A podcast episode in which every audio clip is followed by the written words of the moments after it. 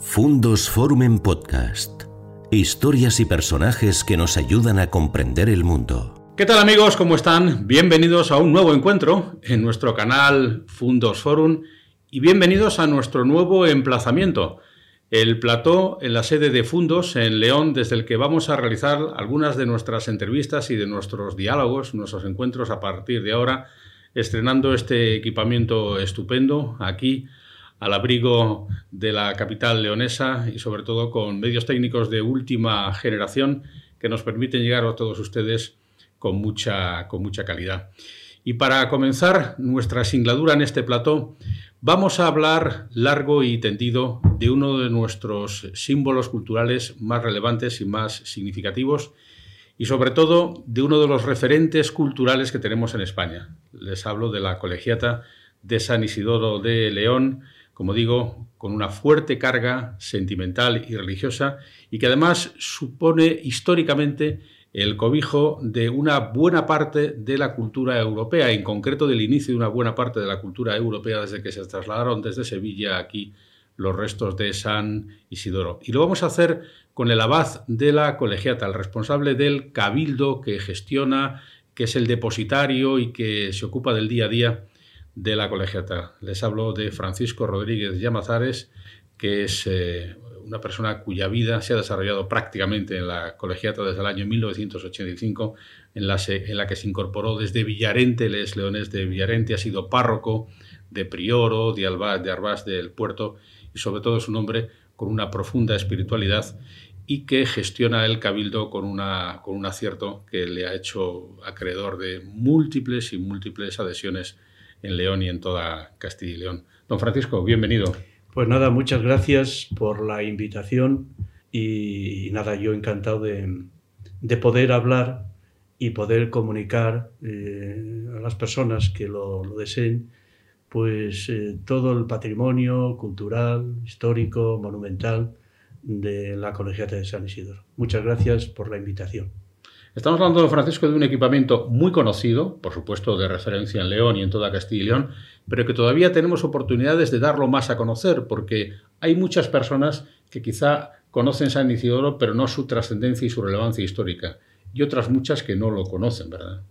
Sí, eh, siempre se ha dicho, y es verdad, que para estimar una cosa, eh, lo primero que hay que hacer es conocerla.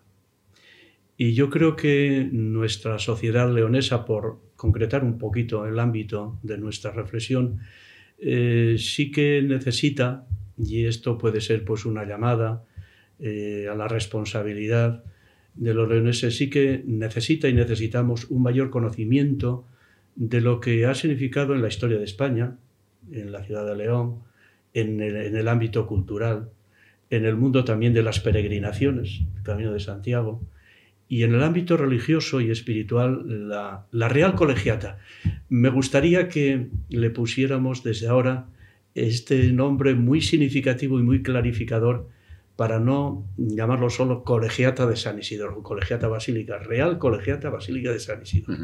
Sí, porque además eh, todo esto corresponde a un viaje iniciático de hace 859 años, responsabilidad de los reyes en ese momento, que trajeron hasta la cristiana León los restos de San Isidoro desde la pagana Sevilla en ese momento y hablamos además de un santo de qué importancia histórica San Isidoro. Bueno, San Isidoro es uno de los grandes padres de la Iglesia. Eh, San Isidoro fue un gran reformador de la liturgia de su tiempo. Eh, fue un hombre que introdujo pues eh, una, una, actualización muy viva en el mundo de, de, la vida contemplativa, de la vida religiosa, en los monasterios. De hecho, San Isidoro se formó en un monasterio. Una de su hermana eh, fue abadesa también de un monasterio y fue un hombre que tuvo una gran influencia religiosa en los concilios de Toledo por su presencia, su participación y después también en el mundo de la política. De, de entonces, una política o una situación, yo diría que muy parecida. A veces mm, pensamos que lo que estamos viviendo ahora en nuestros tiempos es algo que no ha pasado nunca. ¿no? Eh, los ciclos de la historia humana eh, se repiten frecuentemente. San Isidoro le tocó vivir unos tiempos políticos muy convulsos, muy difíciles. Y San Isidoro ahí tuvo una decisión importantísima y una influencia enorme en los, los reyes visigodos. Es autor de las etimologías, un texto clásico que sirvió en efecto para reformar. ¿Cuál sería, don Francisco, el mensaje implícito y espiritual de San Isidoro que todavía tendría vigencia en este momento? Bueno, pues mm, yo pienso, eh, ya que usted ha citado las etimologías, eh, me gustaría hacer un pequeño comentario, una anécdota ¿no? muy curiosa que yo he vivido y que hace referencia a las etimologías. Las etimologías, el libro este de San Isidoro, correspondería de alguna manera a nuestro Internet de hoy, de alguna manera, ¿no? con muchísimas diferencias. Entonces, a propósito de la importancia de, de este saber que San Isidoro ha recopilado en las etimologías, digo que, mm, si me permite, le mm. voy a hacer un comentario de una anécdota que me pasó a mí eh, hace como 8 o 10 años. Bueno, entonces en la Colegiata de San Isidoro se organizó un congreso de dermatología. Lo organizaron aquí desde León, los médicos de León, pero un congreso nacional de dermatólogos. Entonces, el responsable de ese congreso eh, me entrevistó un día y me dijo, dice, hombre, padre, nos gustaría que nos hablara usted y nos hiciera la presentación del congreso.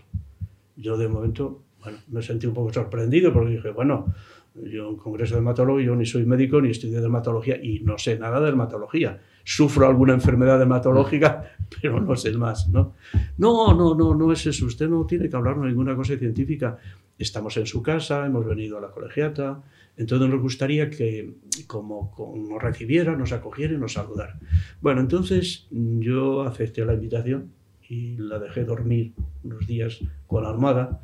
Ya sabe que siempre dicen que es muy bueno dormir las cosas y las inquietudes con la almohada. Y mm, San Isidoro me inspiró una cosa muy curiosa, muy, que a mí me sorprendió enormemente. Y entonces mm, yo acudí al libro de las etimologías, precisamente. Digo, hombre, pues a ver, ¿qué dice San Isidoro de las etimologías? O, perdón, de las enfermedades dermatológicas. Si las cita y qué dice de ellas y me encontré con la sorpresa de que en el libro de las etimologías San Isidoro habla de las enfermedades de la piel y curiosamente habla de los remedios para las enfermedades de la piel.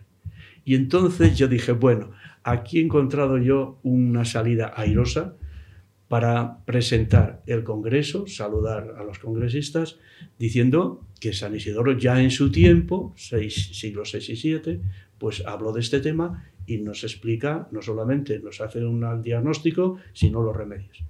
Bueno, pues yo ni más ni menos expuse lo que dice San Isidoro. ¿Y cuál no sería mi sorpresa que el responsable del Congreso, em, después de, la inauguración, dice, ay padre, le felicito y, qué oportuno ha estado usted y qué cosas nos ha dicho tan interesantes de San Isidoro.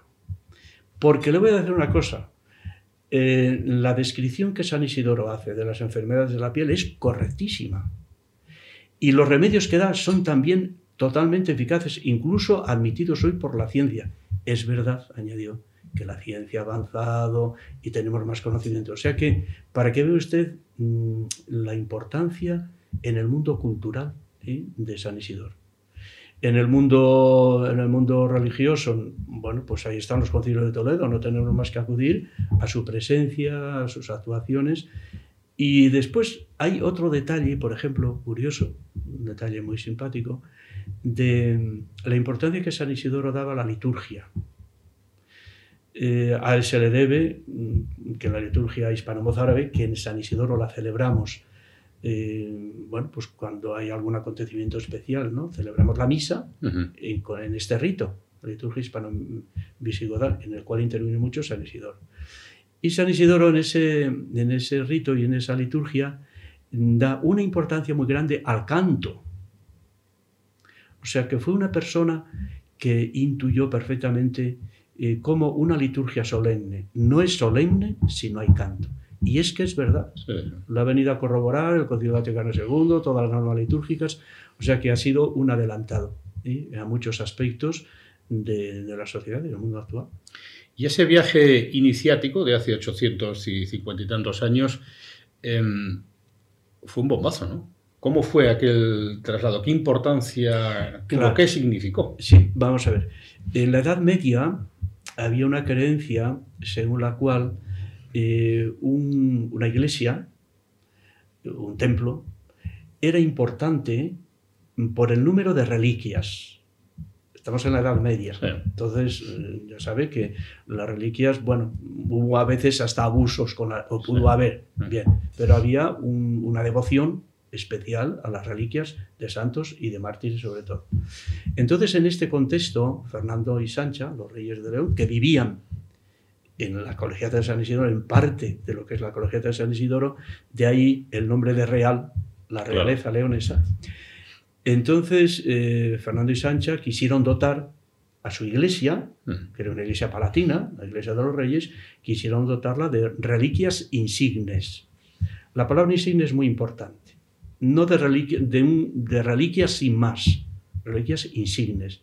Era su iglesia, era el templo palatino, el reino de León, los reyes de León. Y entonces ellos pensaron, en primer lugar, en dos mm, santas mártires, Justa y Rufina, que son las patronas de Sevilla en la actualidad, Justa y Rufina. Entonces los reyes de León organizaron bueno, pues una marcha eh, para visitar al rey de Sevilla, el rey musulmán, al-Mutadí, se llama así, y tomar pues bueno, pues unos acuerdos, si era posible, con el rey musulmán para traerse las reliquias de Santa Justa y Rufina para aquí, para León, para su iglesia. Bueno, esas negociaciones eh, con el rey musulmán fracasaron.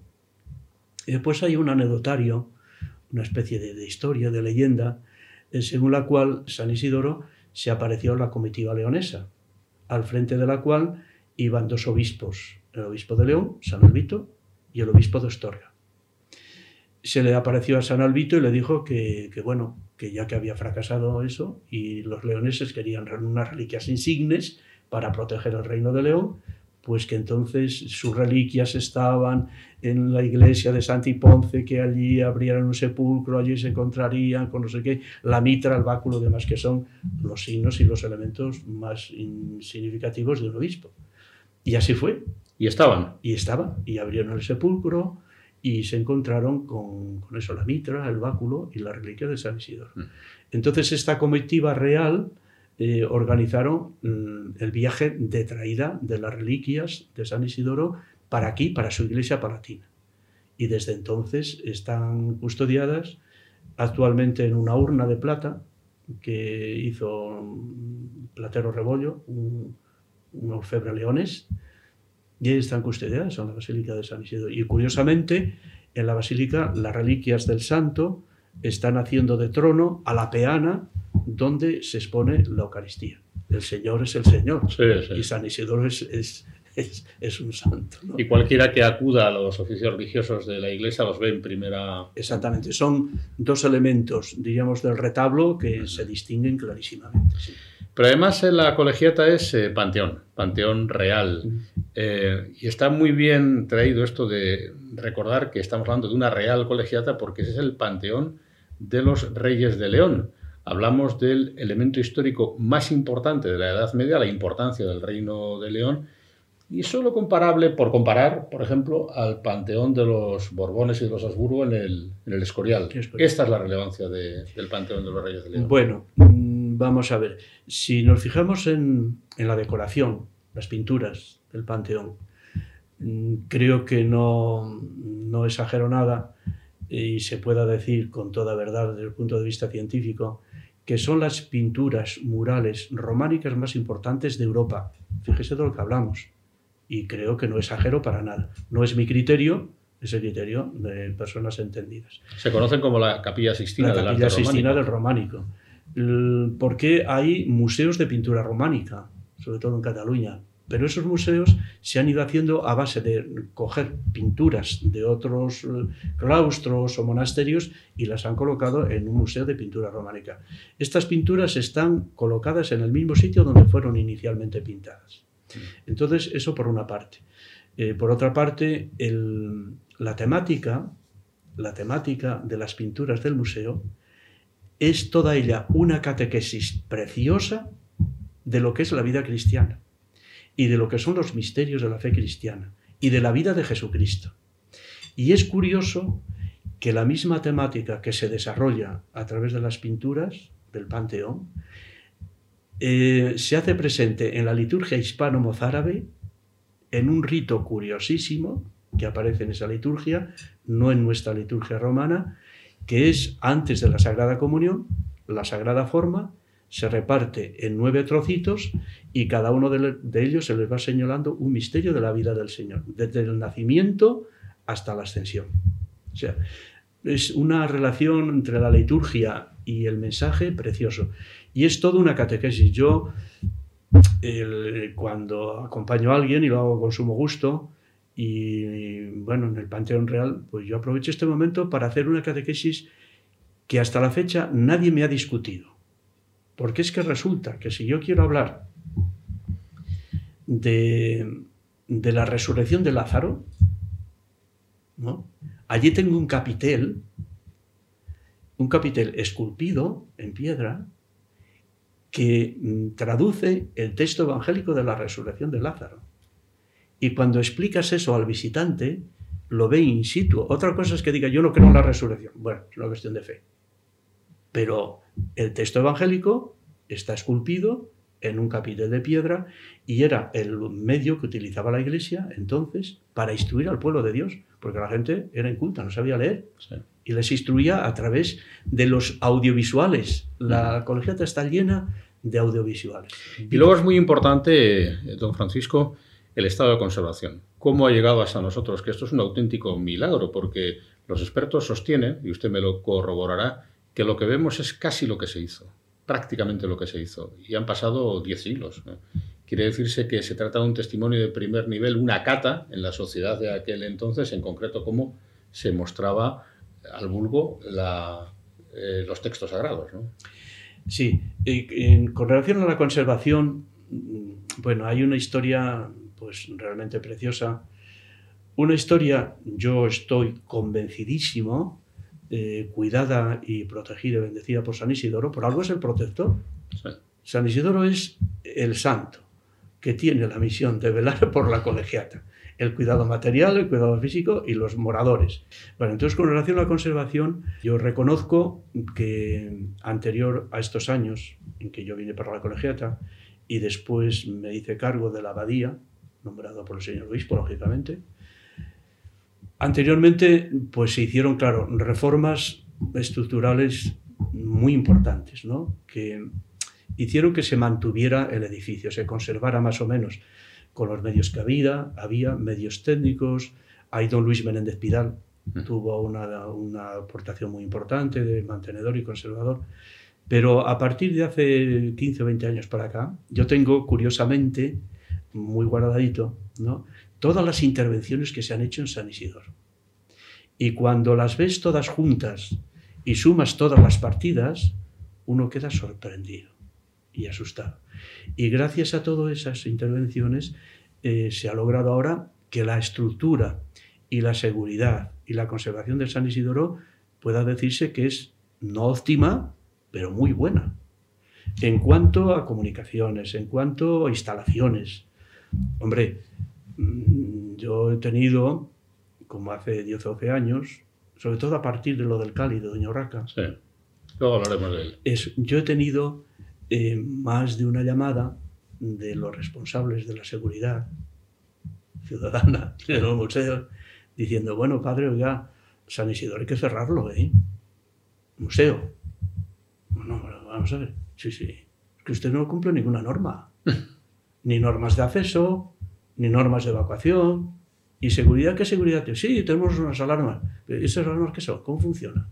Llamadas de preocupación. Y fíjese, pues claro, al cabildo nos ha metido el miedo en el cuerpo, ¿no?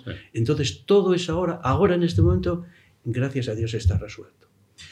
No quiero dejar la ocasión para agradecer enormemente a la Junta de Castilla y León, a través de la Consejería de Cultura y Turismo, agradecer las intervenciones extraordinarias de cuidado, de atención, de estudio, de protección y económicas que se han invertido en San Isidoro. También últimamente en el museo ha tenido una aportación muy importante la, la Fundación de Bankia, Caja Madrid, ahora CaixaBank, CaixaBank es, ¿no? Sí. Y, bueno, y el propio Cabildo, que nos hemos desangrado con nuestras aportaciones económicas. Por eso nosotros no tenemos ningún afán ni recaudatorio ni de engrosar nuestras cuentas personales. No, pero esto que dice nos debiera llevar a la reflexión de que es un patrimonio que nos pertenece a todos, porque con el dinero de todos y con el esfuerzo común ha sido restaurado, y no solamente restaurado mantenido, sino que es que tú lo ves y parece que fuera inaugurado ayer, es que está perfecto, es uno de los monumentos que tenemos de nuestro patrimonio. Eh, porque hay otra faceta que quiero yo trasladarle a usted. en el siglo XI, de repente llegó un nuevo arte, que era el arte románico, que hoy por hoy tenemos como un tesoro de Castilla y León, en provincias como León, Palencia, etc. ¿Se puede decir que el kilómetro cero del arte románico está en la Real Colegiata? Bueno, no sé si el kilómetro cero exactamente. Claro, el arte románico lo aprovecharon los reyes aprovecharon los peregrinos mm. que venían de Europa, que fue, diríamos, el kilómetro cero estaría más o menos ahí, ¿no? Aprovecharon toda esta venida de peregrinos, entre los cuales pues había artistas ¿eh? y gente con grandes cualidades. Y claro, era la iglesia palatina, era el Palacio Real, era su residencia, era su casa. Aprovecharon lo mejor que había entonces de este talento artístico para establecer ahí pues, una escuela de arquitectura, los mismos copistas, eh, una, digamos, una escuela de telas también, de todo este trabajo. Entonces, bueno, yo creo que el kilómetro cero no, pero un punto, diríamos, de referencia del románico sí. De hecho, la portada del mediodía, la puerta del Cordero, mm, desde el punto de vista bueno, técnico y artístico, se ha comparado siempre con sus matices con el Pórtico de la Gloria de Santiago de Compostela. Estamos hablando de una portada muy pequeñita, no de las dimensiones del Pórtico de la Gloria, pero estamos hablando dentro de lo que es este espacio comparable, ¿no?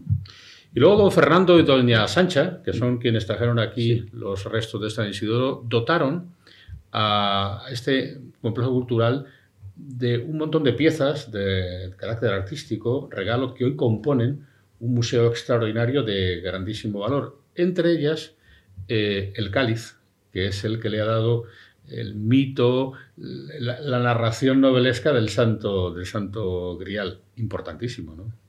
Bueno, si me permite, el santo grial a mí tampoco me gusta que se le llame. Ya. Bueno, por una razón obvia, ¿no? En San Isidoro no hay un grial. En San Isidoro hay un objeto físico, artístico, que es un objeto concreto que se ve, ¿no? que es el cáliz de Doña Urraca. Lo del grial sí que ha funcionado mucho por ahí, bueno, pues quizá... películas. Y claro, eh, bueno, un poco con lo de la Media, los, los, eh, los, caballeros, la búsqueda de los objetos de la, de la cena del Señor y tal.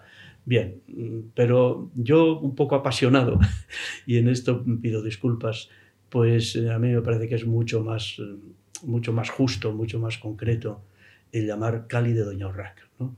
Bueno, yo de esto, si me pongo a hablar, pues, pues me dirá usted cállese y no...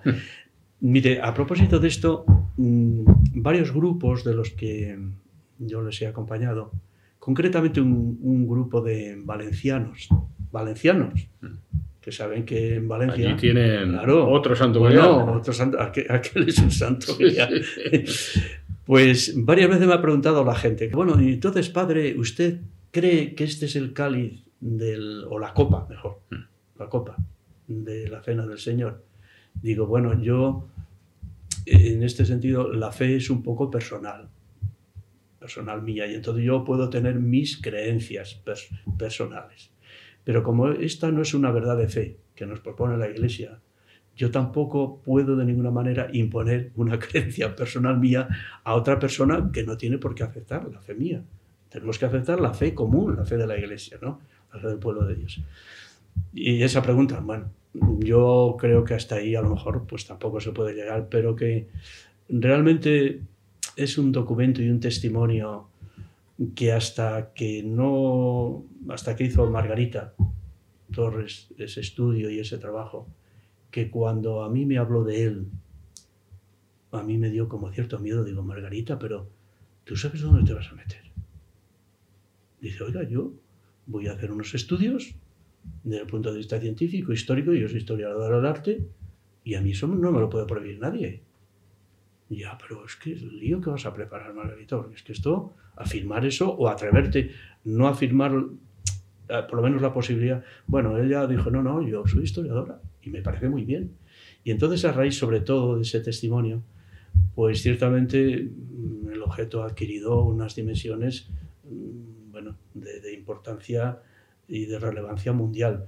Lo que pasa es que yo creo que nosotros somos en eso un poco timoratos y no hemos querido vender para nada el cáliz como tal. No, bueno, ahí está. Eh, de hecho, con ese cáliz, con la pieza original, claro, de Raca, antes de, de este trabajo de Margarita, Mm, yo he celebrado misa, cuando había una celebración solemne, el obispo venía a San Isidoro, celebraba misa con ese cáliz, yo lo he traído y lo he llevado en manos desde el museo. Ahora, yo de ninguna manera me atrevería. Me da como una veneración, prescindiendo de que sea o no sea, prescindiendo de eso. ¿no? Claro, esto, hombre, si un día se llegara científicamente a demostrar pues claro, esto sería, sería una cosa impresionante. De todos modos, los italianos, don Francisco, dicen aquello de si non è vero è bien trovato. Y desde luego la historia de bien trovata es una preciosa historia medieval en la que están todos los componentes y que formaría también parte de ese otro patrimonio inmaterial de San Isidoro, que pasa por las leyendas, que pasa por las historias, pero también por las tradiciones, las cabezadas, bueno las legacías, que es una tradición, creo que se llama así. Legacía, se llama legacía. De un conflicto que no se ha resuelto nunca. O algo nunca. es, que si se resuelve, se acaban las cabezadas. ¿En qué consiste?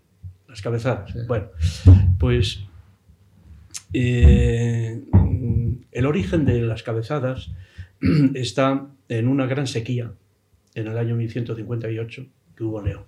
Y entonces el pueblo de León se sentía pues muy agobiado porque, bueno, pues un año en aquella época un año sin producción de trigo, pues ya me dirá usted, mm. ni había almacenes, ni había silos, ni había mercadona, ni...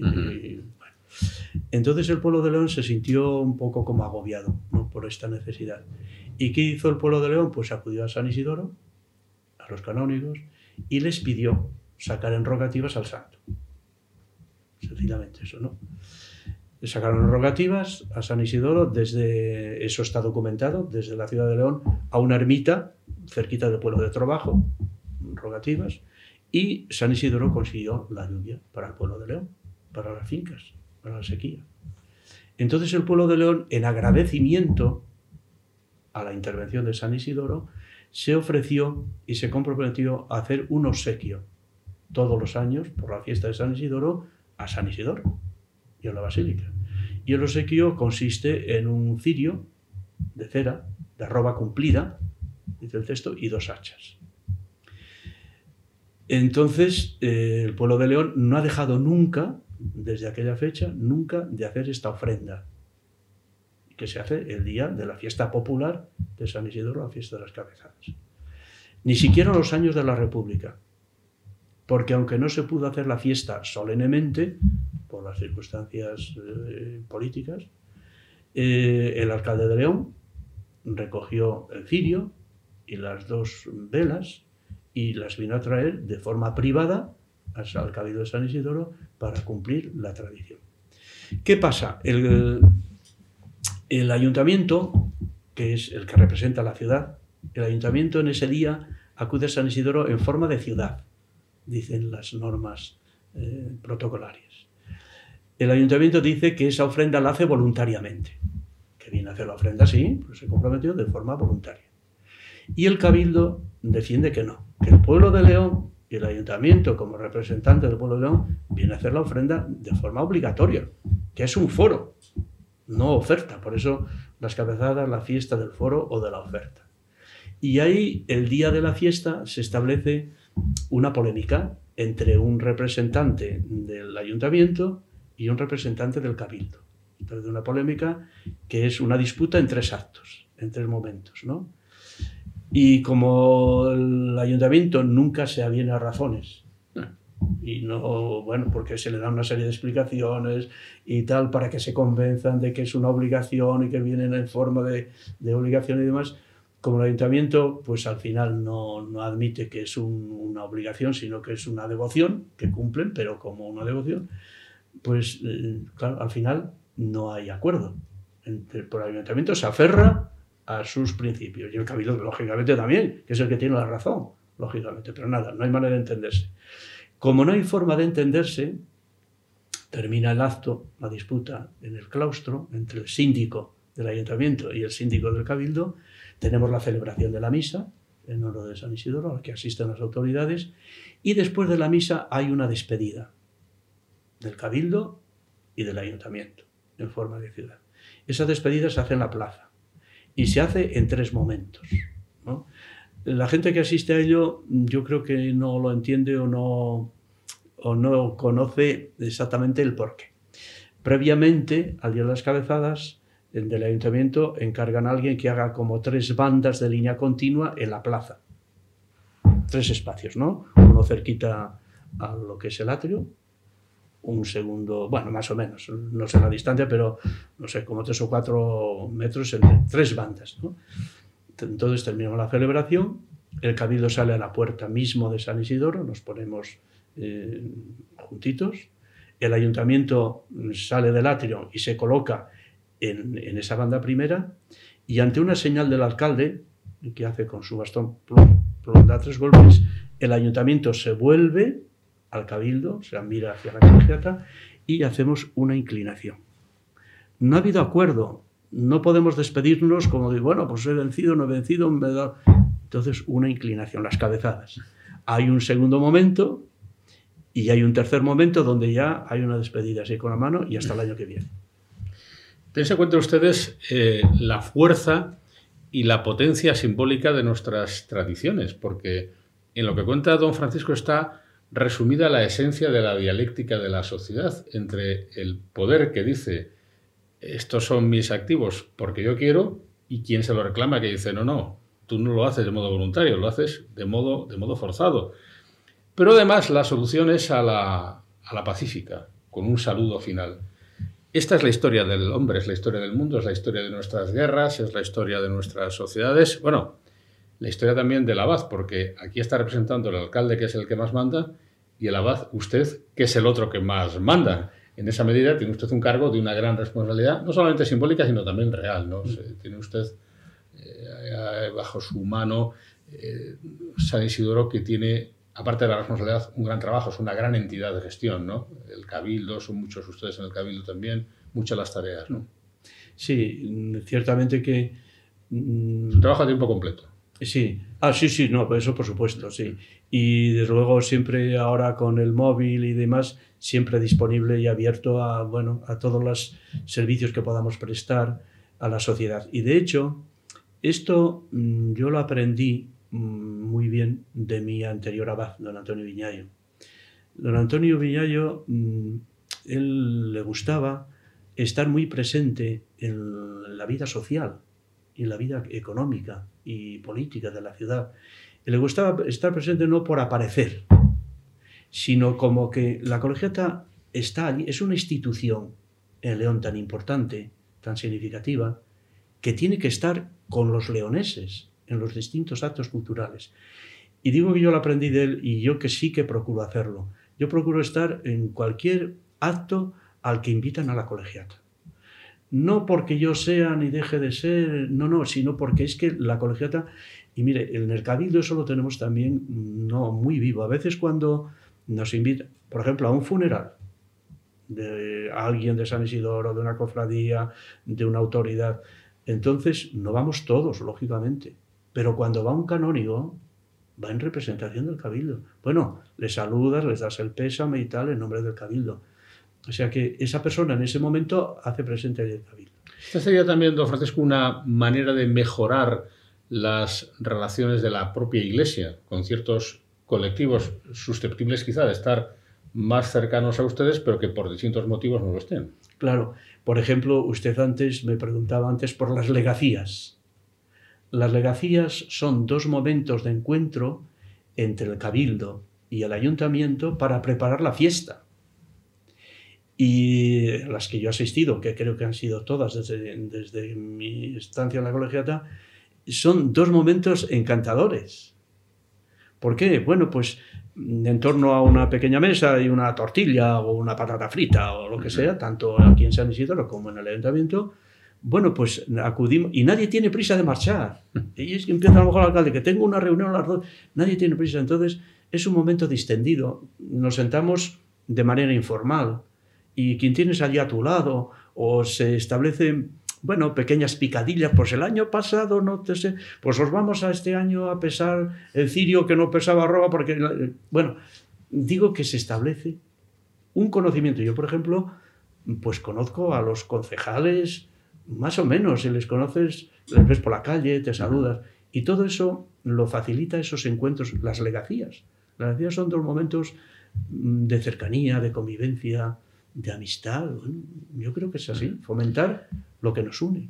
Con un alto contenido además ritual, pero ritualmente renovado o ayornado eh, cada año. De hecho, ustedes son depositarios también de una tradición litúrgica que antes mencionaba, muy importante, la liturgia mozárabe, etc. Sí pero sin embargo, don Francisco, parece que el principal acto que ustedes celebran diariamente, muchas veces, que es la misa, la celebración de la misa, eh, últimamente en España, quizá en Occidente, está un tanto en declive. Em, como que no parece que la presencia de personas nuevas eh, eh, se caracterice por la abundancia. ¿Qué diagnóstico hace usted en este momento de la salud litúrgica o de la práctica de la Iglesia católica en España y qué soluciones vería usted para los problemas que se planteen? Bueno, yo el análisis de España mm, creo que no tengo datos suficiente para contestar con mucho menos con porcentajes. Yo sí le puedo hablar mm, con conocimiento de causa, más o menos, de esta sensación mía en San Isidoro. A partir de la pandemia, se produjo, bueno, pues una ausencia muy notable, muy notable de gente. Aparte de aquel periodo que estaba cerrada la iglesia, donde, bueno, ni nada, ni ausencia ni nada. Pero estoy hablando ya cuando se empezaron a abrir los templos. Ya con la mascarilla, el 20%, el 25% y tal. Entonces la gente fue volviendo muy tímidamente. Muy tímidamente porque tiene miedo, o tenía miedo. Quizá más miedo entonces que ahora, ¿no? y todo eran prevenciones y la distancia en el banco y si uno tosía, no te digo nada, marchaban del banco y tal. Entonces, eh, esa, esa, presencia se ha ido recuperando poco a poco. Al día de hoy, eh, nosotros notamos que hay una participación y presencia en las celebraciones litúrgicas bastante buena. Es verdad que con presencia de edad, de gente de mediana para arriba. Eso también es un, es un, hecho. O sea, la presencia de niños y de jóvenes. Yo recuerdo los primeros años que vine yo para San Isidoro, en la misa de las nueve de la noche, que era la última misa que había en la, en la ciudad. A esa misa era muy concurrida por universitarios, que eran muchachos y chicos y chicas que el domingo estaban estudiando y, y preparando oposiciones y demás, salían ya al final del día, salían pues o sea, a tomarse un café, una Coca-Cola, y pasaban por la basílica y participaban en la misa de nueve, con muchas confesiones. Yo soy testigo de ello porque yo solo viví, ¿no? En mi persona. Bueno, ese dato de la juventud, pues hoy a esos niveles ya no se da. Em, en la participación, por ejemplo, usted citaba la misa capitular, que es un acto capitular que tenemos los canónigos obligatorio al día decir, nosotros como canónigos de San Isidoro, la obligación que tenemos es de participar y de estar presentes en esa misa con la recitación de vísperas con el pueblo, lo dicen expresamente nuestros estatutos capitulares. Pues esa misa que dura cerca de una hora, porque está la celebración, las lecturas, homilía diaria, etcétera, que dura cerca de una hora, a esa misa está viniendo ahora yo creo, el número de gente que vino anteriormente a la pandemia. Con lo cual creo que se ha recuperado la asistencia. Es verdad que hay gente ya mayor, que bien por ellos o la familia, pues no acaban de desprenderse de la casa porque mira mamá, no vayas, porque eh, ya sabes que padeces los bronquios, porque te puedes infectar, porque no estás por la casa. Y eso también está influyendo, yo creo, muy negativamente y de forma exagerada, pienso yo, en la gente mayor. Y eso hace que la gente pues no acuda a las iglesias. Y luego hay otro problema de vocaciones, eh, que yo creo que está siendo especialmente significativo en los últimos, los últimos tiempos eh, y que parece de difícil solución. Probablemente el diagnóstico no es sencillo, pero tampoco es sencillo el pronóstico, porque vete tú a saber si de repente hay una época en la que hay más vocaciones y todo se va resolviendo. ¿Cómo lo ve usted eso, don Francisco? Vamos a ver, yo creo que el tema de las vocaciones es un poco el pez que se muerde la cola. Eh, ¿De dónde surgen ordinariamente? Normalmente las vocaciones, yo aquí le puedo hablar de mi experiencia personal, pues surgen de las familias cristianas y creyentes y practicantes, las familias religiosas diríamos. Ese fue el resurgimiento que aquí en León hubo pues en los años 60, los años 50, un resurgimiento de vocaciones que cuando yo estuve en el seminario menor, en el año 54, pues eh, en el seminario menor había cerca de 600 alumnos, 200 y pico en el mayor y otro número considerable en las preceptorías de la diócesis. Entonces, mm, digamos, el, el, humus ¿eh? de las vocaciones es una vida cristiana y una vida de práctica religiosa. ¿Qué pasa hoy en nuestras familias? Todos conocemos el problema que hay, las familias, ¿no? La vida religiosa, la práctica religiosa, pues bueno, pues se va perdiendo, se va difuminando. ¿Y qué pasa? Pues ahí aunque surja la llamada de Dios, que seguro que surge, porque Dios no deja de llamar. Y de hecho hay una cosa también curiosísima, como el proyecto de la llamada de Dios, como todo este miedo que ahora tenemos, bueno, pues el mundo, la preocupación, hemos sufrido una pandemia, eh, los ataques del mundo, de la cibernética, de tal. Bueno, pues yo siempre digo, el mal y la mentira y la enfermedad y la guerra no van a triunfar. ¿eh? Por encima de todo eso está Dios. Y Dios está permitiendo que la maldad humana pues haga los estragas que está haciendo. Y eso es horroroso y es terrible. Pero el proyecto de Dios se va a cumplir seguro. Y Dios está permitiendo todo esto para que el mundo, a lo mejor, pues todos entremos un poco en razón y nos preguntemos y digamos, bueno, por este camino, ¿dónde vamos? ¿A dónde vamos? Mm. ¿A algún sitio? Vamos a buscar otro camino. Bien, eso ahí queda. Pero digo que el tema, ciñéndonos ya al tema de vocaciones, a mí me parece que si ese mundo de la familia no se evangeliza, no se cristianiza, pues será muy difícil porque la llamada de Dios, si por mucho que yo me empeñe en una cascajera de plantar allí la mejor planta, la más hermosa y frondosa, se me muere. No, por muy intensa que sea la llamada, si hay mucho ruido, la llamada no se oye. ¿eh? Por lo tanto, parece que no se ha producido. Y luego, a veces uno piensa eh, que de modo inmerecido, la Iglesia tiene mala prensa. Existen quizá algunas tendencias de opinión que por el hecho de pasar por ser opiniones ortodoxas o correctas con el paso del tiempo consisten en apalear la obra de la Iglesia, no mirando no solamente la tarea de carácter espiritual, sino también la tarea social de tantos movimientos, caritas, etc. ¿A usted también le parece esto, que a veces la, Iglesia tiene una inmerecida mala prensa? Bueno, vamos a ver, mire, yo con relación a esto, eh, yo creo que tengo una idea muy clara y la explicación nos la da el mismo Señor Jesucristo. Se la dio a los apóstoles y nos la da a nosotros. Y dice el Señor, creo que es en el texto de las bienaventuranzas, ay si todo el mundo habla bien de vosotros. Es un ay. Y cuando la iglesia ha estado más vigorosa, esto es otro lado de historia, no es cuando ha estado más protegida por el poder. Todo, bueno, abrir el libro de la historia y esto ha pasado. Entonces, cuando la iglesia ha estado más viva, más pujante, más iglesia de Jesucristo, desprendida de muchas adherencias que no son iglesia, es cuando ha estado perseguida, la iglesia de los mártires. Y Jesucristo nos ha dicho, y nos ha advertido, dice, bueno, y os odiarán y os perseguirán. Si esto hicieron conmigo, lo harán con vosotros. Y si no lo hacen, mal síntoma. O sea que no solamente tenemos que lamentarnos de que a la iglesia sea incomprendida.